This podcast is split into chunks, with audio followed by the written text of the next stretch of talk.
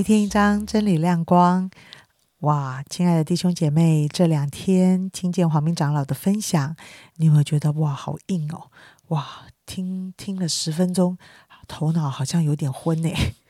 啊，鼓励你再多听几次，因为马太福音说实在的，它不容易，但是它却充满着啊神学的立场与啊基要的真理啊。许多时候在律法恩典啊试探呼召耶稣基督的角色这些事上啊，我们比较少接触，在基督真理信仰神人最恩性的里面啊，深愿我们每天有十分钟。哎，也可以在这方面有所领受、有所明白。在这个末世的时代，网络非常多的话语跟声音，你知道你所信的是什么吗？这对我们真理信仰的根基都是非常重要的。今天我们要进行到马太福音的第五章啊，我要给大家来从第十一节读到十八节。人若因我辱骂你们、逼迫你们、捏造各样的坏话毁谤你们，你们就有福了，应当欢喜快乐，因为你们在天上的赏赐是大的。在你们以前的先知人也是这样逼迫他们。你们是世上的盐，盐若失了味，怎能叫它再闲呢？以后无用，不过丢在外面，被人践踏了。你们是世上的光，晨照在山上是不能隐藏的。人点灯不放在斗底下，是放在灯台上，就照亮一家的人。你们的光也当这样照在人前，叫他们看见你们的好行为，便将荣耀归给了你们在天上的父。虽然是一天一章，第五章的的经文很多，所以今我们还是把它分成了两个部分来读。今天先读第一节到第二十节。好，我想，呃，马太福音第五章、六章、七章，一般我们叫做登山宝训，所以是耶稣算一段比较长的道，而且这个道的对象很重要。耶稣看见这许多的人就上山，还有他的门徒。所以这些道听到的对象是决定耶稣讲道的内容。我们常常读圣经，很容易跳脱历史背景，进入到哇，这段话好像对我说的，这 段话是对犹太人说的，犹太人的听众说的。所以，请你啊，不要太快的就直接跳到你的身上啊。那你先了解整个背景，你才去了解你如何去读这段神的话啊。那犹太人在读。在听耶稣讲道，所以耶稣一定是讲他们听得懂的道。为什么？因为犹太人对律法比较了解，所以啊，其实这里面的所有耶稣所讲的，就是用天国这个角度来谈。那你记得马太福音是犹太人的福音，他是讲给犹太人听的，所以他的家谱是从啊一直追溯亚伯拉罕怎么开始。那如果是路加福音，路加福音。他就不用天国，他叫神的国。路加福音是比较对外邦、对外邦的视角。路加不是耶稣直接的门徒，我们晓得路加是跟随保罗的呃使徒，所以两个的对象稍有不同，所以在描述一些真理的方式有所不同。所以这里就是用天国，因为犹太人不敢直接称呼神，所以就用天国，其实就是神的国。那请问神的国啊？有什么好讲的？犹太人是神的选民哎。什么叫神的国？以色列是神的国。嗯，耶稣讲：不不不，你们你们搞错了。你我今天跟你们讲的神的国，讲的天国，不是你们地上以色列的这个国。地上的以色列的国跟天上以色列的国有很大的差别。所以前面的一段不讲到八福吗？到底什么样福？我想以色列人也在旧约圣经当中常常讲到福。我就论福，我必赐大福给你了啊！这就是这就是地上以色列国的福。我们就认为是。以色列就是一个蒙福的国家。耶稣告诉你，天国 真正的福是什么福？为义受逼迫的人有福了。Oh my god！我哪要这种福啊？我当然福了，就是家财万贯啊，这个连连摇带按啊，上尖架下流啊，我这就是我们认为的福。耶稣说不。耶稣所讲的每一个福，八福，你仔细去看，每一个福跟你想象的不都不一样。饥渴慕义人，贫穷的人有福了，哪里贫穷啊？富足的人才有福，怎么会贫穷人有福？亲爱弟兄姐妹，到底你信的耶稣是一个你认为还是地上的地上国度的耶稣，还是天上国度的耶稣？你将来渴慕要进入的是天上的国，还是地上的国？求主帮助我们。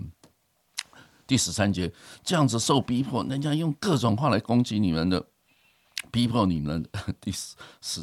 十二节，耶稣说：“应当欢喜快乐，因为你们在天上的赏赐是大的。”所以你就了解耶稣在讲什么。耶稣在跟地上的人讲天上的事，耶稣在跟犹太人讲真正的天、真正的神的国，不是你们想象。所以犹太人一直期期盼弥赛亚就要复兴以色列国，一直到耶稣升天之前，他们还问耶稣主啊：“你复兴以色列国就在这个时候吗？”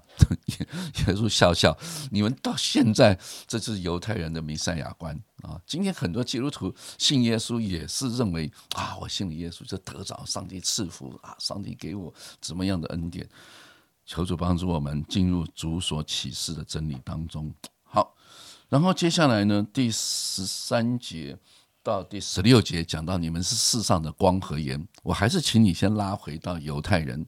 犹太人在所有的外邦人当中，他们是盐和光。为什么？犹太人有律法嘛？外邦人是没有律法的外邦人，所以有律法是有影响力的，对不对？律法才告诉你什么是对跟错的。所以盐的功用就是就是真正让你不要腐烂，要你不要犯罪的是盐的工作。光呢是让人有路可以走。神的话是我们脚前的灯，路上的光。以色列民族，你们是盐和光，但是你们活出盐和光吗？人家拜偶像，你们也拜偶像，你们还把偶像搬到圣殿里面去拜。这成何体统？其实耶稣就是一方面在讽刺你们这些犹太人，对不对？你们你们的信仰是真的真的怎么样有影响力的吗？影响了外邦人吗？并没有，因为事实上从整个旧约历史当中，神一直要证明，要让以色列人知道一下，唯独耶和华是神。可是以色列人并没有活出这样，所以到最后失了位的盐是什么？丢到外面了，所以以色列人被上帝唾弃了。为什么？因为你们是失了位的盐嘛，你起不了盐的作用。我颁布律法给你们，你们非但自己不遵行，还去遵，还去拜外邦的假神，所以这其实是对他们一个极大的提醒。马上这个经文就转转入到什么第十七节，莫想我来废掉律法，所以你就知道了，这整个登山宝训都是在律法的底下来跟他们讨论有关于天国的真理。那当然，对我们这些所谓的不是犹太人，所谓犹太人认为的外邦人，我们就不在律法底下。所以，当你去读圣经的时候，你不要太快的把自己套入你是一个犹太人在听这个话。我们根本就是没有律法的外邦人。所以，这个律法上，你看，我来要废掉律法吗？和先知的话，当然不是。所以，耶稣，我我从耶稣受洗有没有？他就是要尽诸般的义嘛。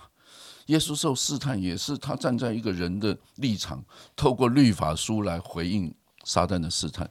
他完全是用人的一个角度来面对这个。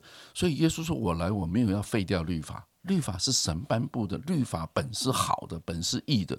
那问题是出在哪里呢？问题是我们没有办法成全律法，我们没没没办法行出律法所要求的义。”所以耶稣说：“来，我不是要来废掉律法，我是要来成全律法。你们犹太人也遵行不了律法，那怎么办呢？只有在我里面，只有在基督里面走一条新的路，对不对？